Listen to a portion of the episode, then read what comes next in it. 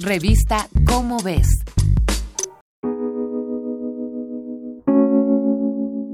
Quizá uno de los regalos más bellos y misteriosos que existen es la memoria.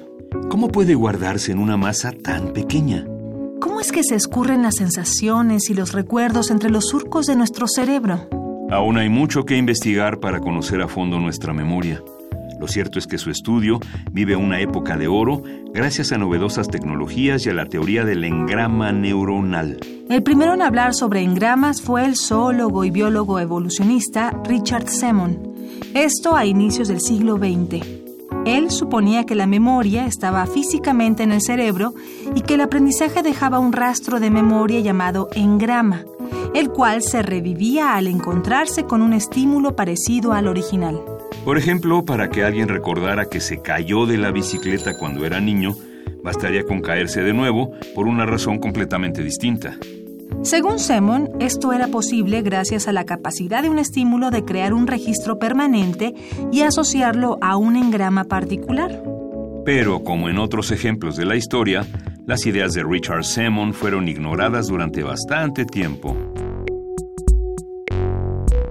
En 1950, el psicólogo Donald O. Hebb publicó el libro La organización del comportamiento, en donde hablaba de la plasticidad sináptica, es decir, que las neuronas activadas al mismo tiempo están conectadas y que esta activación simultánea repetida fortalece la conexión. De manera paralela, los neurocirujanos canadienses Wilder Penfield y Theodore Rasmussen obtuvieron las primeras pistas de que los recuerdos están localizados en regiones específicas del cerebro. Antes de una cirugía para tratar la epilepsia, aplicaron choques eléctricos al cerebro de sus pacientes y así saber en qué partes del cerebro se originaban las convulsiones. Un método no muy amigable, por cierto. Por increíble que parezca, algunos de los pacientes informaron que habían recordado de manera vívida momentos que creían haber olvidado. Otros dos neuroespecialistas, William Scoville y Brenda Milner, estudiaron el caso del joven Henry Molaison, conocido como HM, quien sufría convulsiones epilépticas y para tratarlo le extirparon gran parte de los lóbulos mediales temporales de ambos hemisferios del cerebro, incluyendo el hipocampo y áreas cerebrales contiguas. Como consecuencia, HM perdió la capacidad de formar nuevos recuerdos, así como la de recordar acontecimientos de un año antes de su cirugía.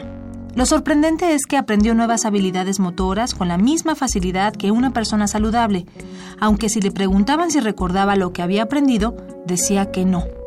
Investigaciones como esta fueron indicios de que las memorias consciente e inconsciente están en diferentes partes del cerebro, Gracias a esto sabemos que la memoria episódica, la que nos hace recordar eventos, depende del hipocampo cerebral.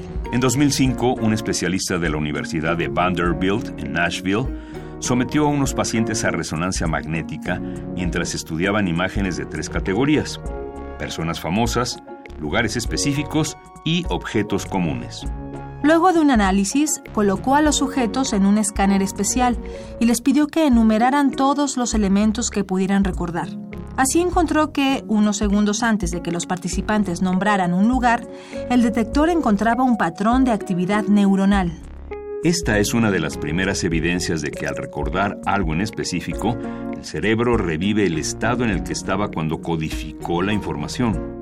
Cada día avanza más la ciencia y logra entender el funcionamiento de nuestra memoria. Estudiar los engramas abre la esperanza de encontrar curas para el mal de Alzheimer, el Parkinson y la demencia senil con tecnologías no invasivas.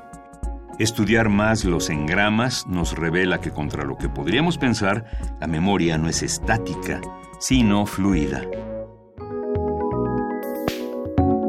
Esta fue una coproducción de Radio UNAM y la Dirección General de Divulgación de la Ciencia de la UNAM basada en el artículo Las huellas de la memoria de Inés Gutiérrez Haber. No olvides comprar la revista ¿Cómo ves?